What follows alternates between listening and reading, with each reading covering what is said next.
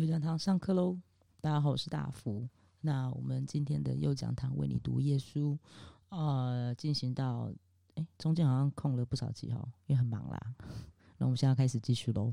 那我今天为大家挑的这本书叫做《科幻小说不是乱掰的：白日梦世界中的真实科学》，它是时报出版。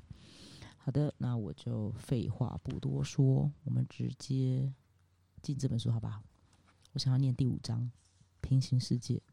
很有趣哦，好像什么都很有趣。我觉得我念都蛮有趣的。好，开始。科幻小说不是乱掰的，白日梦世界中的真实科学。第五章：平行世界。平行世界与平行宇宙是科幻小说的主题。在最原始的《星舰迷航记》影集，我依稀记得一位来自交替象限的邪恶版寇特舰长，有一个尖耳朵与山羊胡的朋友。漫画书里充斥着平行世界。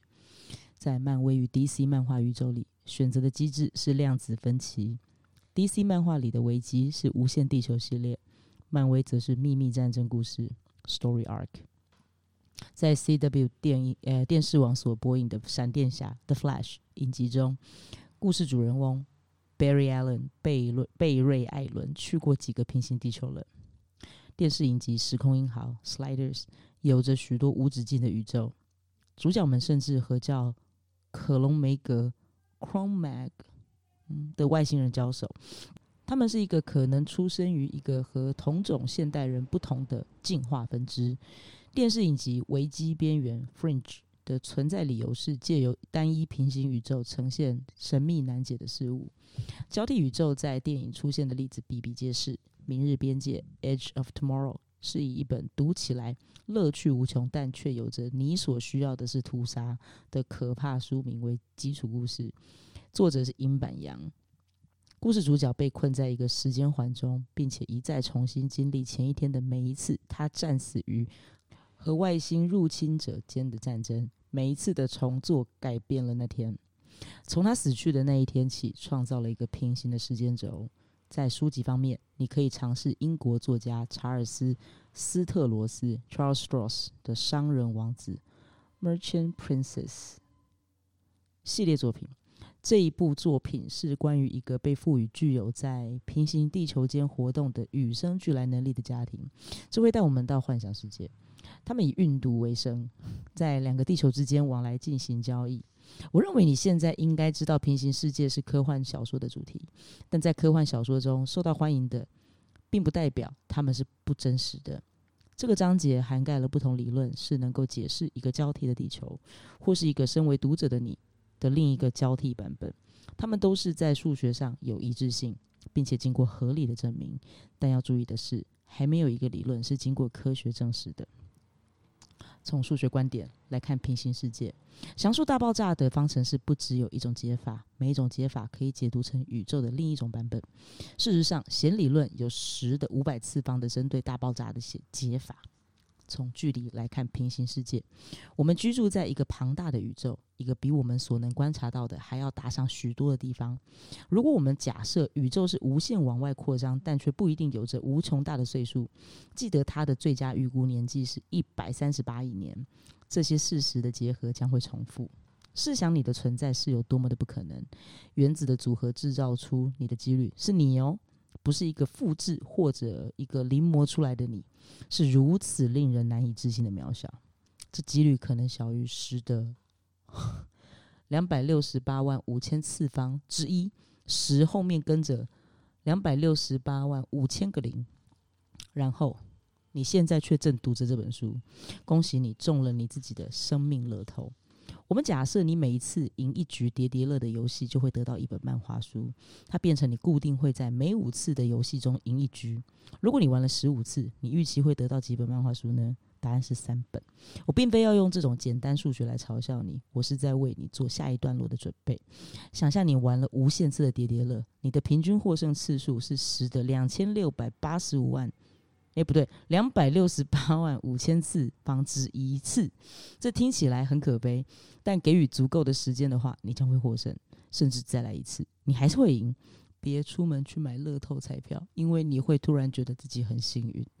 以这个例子来说，我会假设无限时间而非无限空间，但我想你已经懂了。此理论运用霍然率来证明这点。在一个无限大或接近无限大的宇宙里，其他空间的区域会像我们的一样，并且不管多么的不可能，就会有另一个像地球的行星及另一个版本的你。因为我们知道一些原子的组合至少创造了一个地球，就是你现在居住的这一个。一定有大于零的几率，在很遥远的某处有另一个地球的存在。不论你想针对这十的两百六十八万五千次方之一的几率说什么，它就不是零。所以有足够的空间，就会有另一个你。值得深思的是，如果我们将无限时间加入无限空间的情境下，会发现，在这浩瀚宇宙中，你不只会同时一直现在当下存在于某处，也意味着其他的你们。曾经存在于过去，也将存在于未来。总括来说，这个距离的论点是为非人类的外星生命的存在提供一个充分的理由。如果宇宙够大，即使几率非常低，其他形式的智慧一定在某处进化。其他分支的平行世界，这是指在第二章所叙述的量子力学的多世界理论。我希望你能想起波方程，指的是一个粒子的波长大小主导了这个粒子的位置的所有可能性。我希望你记得粒子都是粒状及波状的。多世界理论认为，一道站立的波支撑着许多分支。不是的，这不是一个混合的比喻。在几率波里的任何真正可能性变成一个宇宙的独立分支，这个波永远不会因为一个单一结果而崩解。大卫·格罗尔德，他也书写了受到许多粉丝喜爱的一集《星际争霸战》影集《外星催宝麻烦制造者》The Trouble with Tribbles 的原作《将自己折起的人》The Man Who Folded Himself。这本书是有关于一些稀奇古怪的矛盾事物的出现。当他的角色为了要和他自己在一起而做了时空之旅，每一次的时空之旅就出现了一个新的分支，并且这个新的分支包含了另一个他。许多版本的他是会随着在故事里出现的性别转换情节。罗伯特 ·J· 索耶 （Robert J. Sawyer） 的著作《原始人视差三部曲》。是一套关于原始人进化及呃现代人遭到灭绝的平行地球的作品。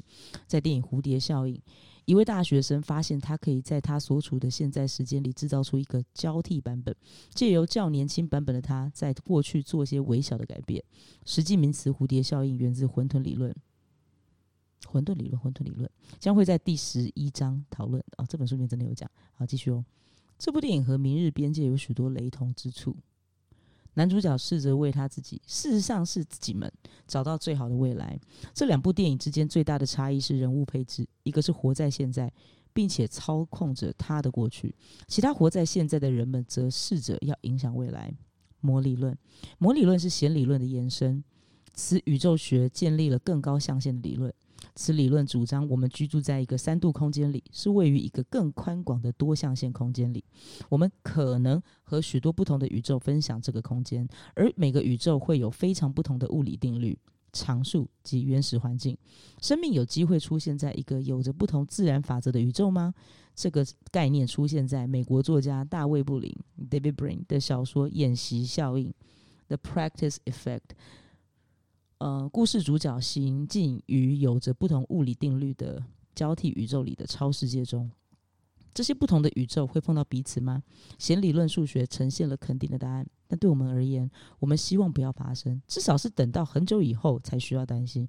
等呃，当他们真的碰上了，就是会相撞，形成一场大爆炸。至少这是根据某部分弦理论内容。我们生活在一个所有世界里的最佳空间理论。别去想地球或是太阳是宇宙的中心。人类原则是将生命放在中心位置。这比起科学更偏向哲学，因为它无法制造一个扭曲不实的预测。或任何经得起验证的实验，但许多科学家却将此点纳入考量。我不会花太多时间在这个概念上，因为它一直在兜圈子。宇宙呈现的是经过微调让生命可存在。如果重力只要稍微强一点，恒星就会更紧迫的压缩，并且只会在几百万年，而不是在几十亿年后燃烧殆尽。因此，生命永远无法有机会进化。如果强大的核子力稍微更强一点，所有在早期宇宙的质子会成对，而水就不会存在。为了让此理论更贴近科学，人类原则极度仰赖非常多宇宙的存在。这这和弦理论一致，因为某些版本的弦理论预测出一个多宇宙里的每一个宇宙是以不同的常数所形成的。如果我们专注于多宇宙中有生命形成的区域，那么我们将会可能发现弦理论所预测到的常数。在之后的几个段落中，会有更多关于这个循环思考的琢磨。但首先，我们需要定义出人类原则的强项及弱点。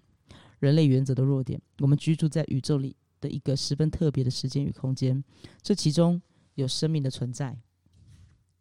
想当然尔，宇宙是涵盖了生命存在的所有必要参数，因为我们在这。人类原则的强项：物理定律。对生命是存有偏见的，必须遵循宇宙的一切，以包含所有必要参数，让生命能够存在。因为我们在这儿，这两种定义间的差异是微妙的，但或许具有哲学性的存在主义结果。人类原则的弱点限制了宇宙的某些特质。事实是，至少宇宙的某部分包含了以碳为主的生命奉行者，限制了整个宇宙可能的样貌。举例来说，宇宙至少要够老，才能够让进化发生。人类原则的强项意味着宇宙是不得不具备让具智慧的生物能够共荣的特质。这无法避免且令人不适的部分是观察选择效应，也称为人类推论，指的是当事物经过研究后发现是和观察者有互相关联。如果人类没有经过进化，人类就不会存在并研究自身进化的可能性。我们所观察的每件事物都是透过我们来观察。为了要能被观察，一定要有一个环境是让观察者能够传导。你看，这就是在兜圈子。在人类原则哲学背后，有一个非宗教性的机制，有可能是混沌膨胀 （chaotic inflation）。这个大爆炸的转折，重新定义了第四章所描述的宇宙膨胀。膨胀仍然会发生在宇宙的不同区域，只是不会必然在相同的时间。标准理论认认为。膨胀是一次性的事件。如果膨胀是真实的，那么空间里的不同地方正在进行膨胀与进化到独立分开的宇宙。接下来是此混沌膨胀自己会反复发生在每一个全新的宇宙。在这个宇宙的无限数字之间，所有不同的物理法则都会存在。透过宇宙的一个无限数字所得的纯粹几率，它们的其中之一必然运作在。针对恒星、原子与生物的法则之下，剩下的绝大多数会有不同的物理法则，且是贫瘠荒芜的。